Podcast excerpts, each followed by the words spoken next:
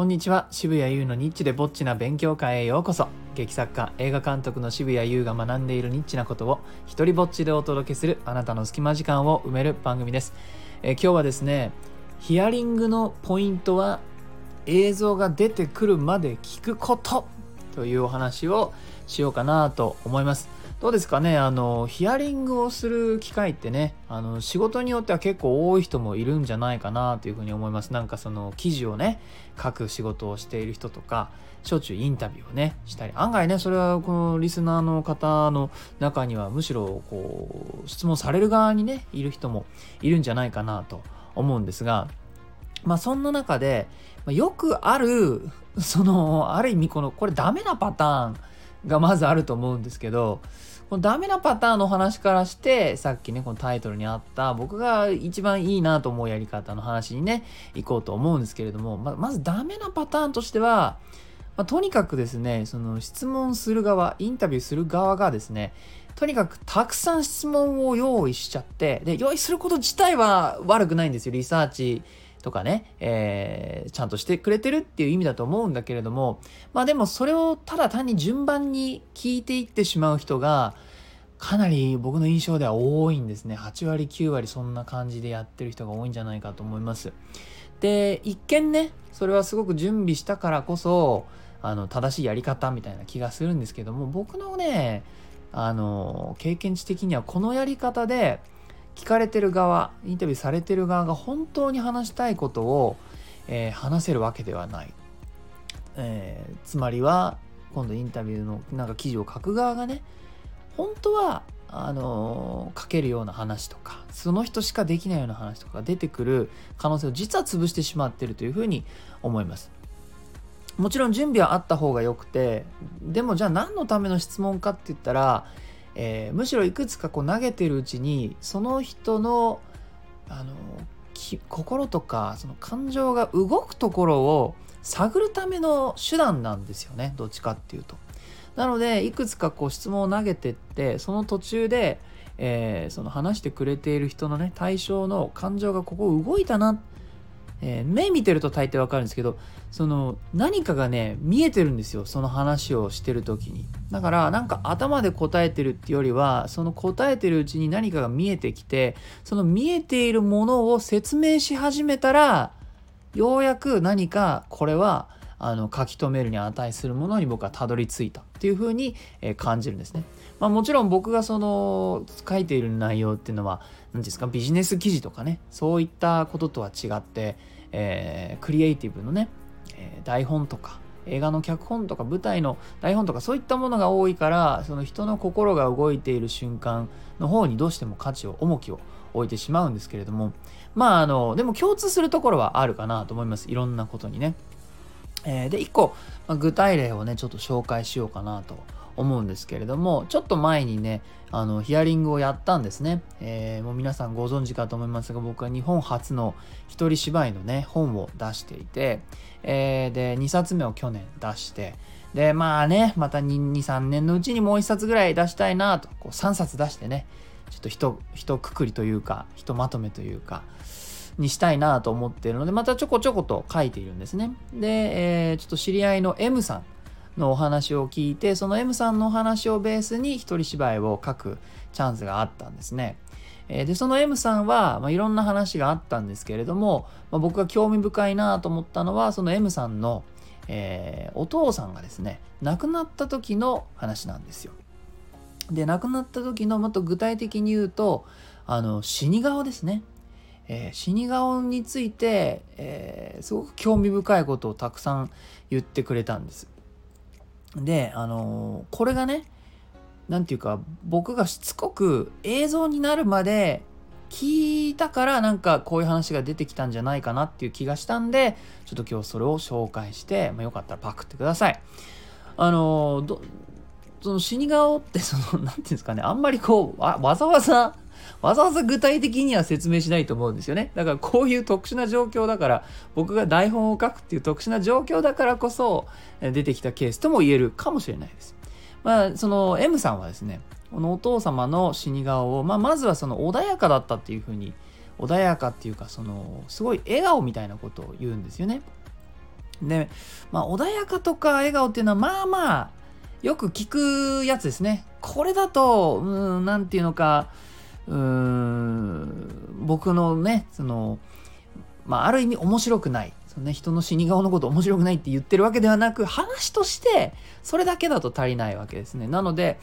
すいません、その、ど、どんな風に穏やかだったのかとか、その笑顔ってどんな感じの笑顔だったんですかっていうふうに聞いたわけです。そのあなたにとって穏やかな顔というのは僕にとって穏やかな顔とは違う可能性がありますよねって言ってそしたらだんだんそのこう何て言うんですか必死に思い出そうとしてくれて最初はね印象で喋ってるからやっぱ目に映像が映ってないんですよ。そしたらえっとえーとなの能面で能面のあの笑い沖縄の顔ってあるじゃないですか。口角が上がってる感じでとかいうふうに言い出したんですね。初めて聞きましたね。人の死に顔を能のお面に例える人なんでなかなか まあそのそ、そもそも人と死に顔の話するチャンスがないんじゃないかって話ですけど、そんな風なことを言い出したんですね。お珍しいと。えー、だけども僕はあの能のお面ってあんまり穏やかっていう感じはしないんですね。人がお面をしてると、僕はちょっとどんそれがどんなに笑顔であってもちょっと怖いって思っちゃうからうんこれだとなんか怖い印象の文章になっちゃうから別の別のフレーズ出てこないかなと思ってさらに掘り続けるわけです。えーと、じゃあどういう気持ちになりました？みたいなことをねこう振ったりとかして、え、ひたすらつつくわけですね。そしたらあの、えー、何点ですかね何点ですかねって言いながらあそうだと子供自分がちっちゃかった時にあのお父さんのこう膝を滑り台にして遊んでたそうなんですね。でそういう時はそのお父さんがすごく喜んで笑ってたんです。でものすごいでっかい人だったらしいんですねお父さんがね。であぐらをかいて、えー、自分がたまにこうスポッてねそこに、あの座ってはまり込んで座るんですよ私が。そういう時とかにこう手手放しで笑ってる感じその顔だったんですっていうふうに言ってくれました。で、えー、僕は何かそのこれが出てくるって分かって聞いてたわけじゃないんだけれどもその M さんが何かを見えてるのだけは分かっていたんですよね。なんでその目に映ってるものをほじくり出すために質問を重ねて重ねていってで出てきたわけです。で映像が見えると途端にいろんなことが分かるわけですよね。それはそのお父さんの膝を滑り台にしていたこととかその大きい人だったとかあぐらをかく人だったとか、えー、自分がそこにスポッとはまり込むだとか、えー、それから笑うことに関しての表現で手放しで笑ってるっていうふうに表現してくれましたね。なので絵が見えると途端に人って詩人になり流暢にその自分が見えているものを同じ絵を見せるために頑張ってくれるわけです。えー、でねこの人がすごい乗ってきて最終的にえー、言ってくれたフレーズがもうとっても僕はあの素敵なねもう何て言うかとっても素敵なセリフだと思ったんで、えー、この作品の最後のセリフにしたんですけれどもこのお父さんの死に顔を見た結果自分は、えー、今までのいろいろなことが許された気がしたと。そして自分の生き方をものすごく肯定してくれた気がしたっていうふうに言って、えー、最終的にあ死んでから人はものを言うんだなって思いましたって僕に言ってくれたんですよね。これすごくないですか？死んでから人はものを言うんだなって言ったんですよね。でまたその話の中で、えー、M さんのお父さんっていうのはあんまり喋らない人だったらしいんですよね。あのほとんどこう言わない。で、えー、考古学をあのやっていた人だから割と黙々と作業するような人でであのお風呂でねお風呂で歌ったりとかお風呂で軍歌を歌ったらしいんですけどお風呂で軍歌を歌ったりするような人だったけども普段は無口と。っていう設定の人がさあの死んだ後顔で、えー、娘さんに語ったっていうのはねなんかとっても僕は素敵なお話だと思ってこれを一つの作品に仕上げましたのね世に出てくるのはあのちょっとした会場で4月に行われるんですけどもその後は本になるまでちょっと世に出ないのでねこのこの話を聞いてあその台本見たいなと思ってくれてもあの忘れた頃にしか出回らないですけども、えー、ヒアリングをするとこういった宝石のようなものが手に入る時がありますよと僕は思うんです。えー、ではですね、この作業を僕も一つ絵に置き換えて終わりにしようかなと思うんですが、えブラック・ジャックの、ね、知ってますか？手塚治虫のね有名な漫画で、えー、無免許医のお医者さんのね主人公のブラック・ジャックという漫画があるんですがブラック・ジャックがですね、えー、いろんな企業のお偉いさんと一緒に地下に閉じ込められるエピソードがあるんですけどご存知でしょうか？えー、何か最新の、なんていうんですかね、セキュリティシステムの紹介みたいな感じのエピソードで、えー、それがあの作動しちゃってですね、彼らが中にいる間に、全員が中にいる間に作動しちゃって閉じ込められて、えー、セキュリティが最新すぎるがゆえに中から出られないっていう 状況になっちゃうんですね。で、この時、もみんなその重役、なんか偉い、え人たちはですね、こう、ここから出してくれたらいくら払うとかなっていうのを言うんですけども、ブラックジャック一人だけ、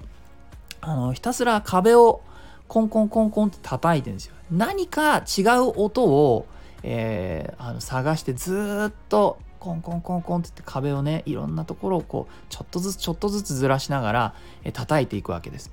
それでちょっあのずっとやっててもみんなその空気とかもこうだんだんなくなってきて、えー、ずっとね飲まず食わずでみんなだんだんこう疲れてねぐったりしている中でブラック・ジャック一人だけねそれをずっとやり続けて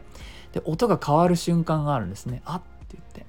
えー、でそこを自分の持っている、あのメスででメスもそんな本数がないんですけどもそれをダメにしながらそこをねあの壁をこう切っていくんですよね。掘っていくんです、えー、そうするとその奥に、えー、ちょっとした穴があってで、その穴の中になんかコードみたいのがあって、そのコードを切ると、あの、そこまでのセキュリティのやつが電源が切れて、ドアが開けられるようになるっていう、えー、エピソードがあるんですね。えー、で、僕はなんか自分のその人話を、人の話を聞く時の、あのいつの間にか持ってるイメージがそれなんですよ。ここかな、ここかなっつってね、ずっと叩き続けると、音が変わる瞬間がある。で、そこを、えー、さらに掘っていくと何かあるんですよね。えー、というふうにちょっと絵に置き換えてみました。まあ、叩かないとわからないし、えー、根気がいるんですけれども、やってると、ちょっとずつ上手くなってくるので、よかったら試してみてください。えー、いいなと思ったら、ハートマークをタップしたり、フォローしてください。Twitter もやってるので、よかったらそちらもチェックしてみてください。えー、渋谷優による生きる力をテーマにした戯曲集、底なし子の大冒険、狼少年立花は、えー、大型書店とか Amazon で好評発売中です。そして、このスタイフでも自由に使える使用許可と、えー、上演料不要の一人芝居コレクション、モノローグ集穴、そして第2弾となる狭間も Amazon に並んでます。なお、これらの書籍はサイン本、えー、がですね、僕のオンラインショップ渋々屋で取り扱っています。詳細は概要欄もチェックしてください。では、渋谷優でした。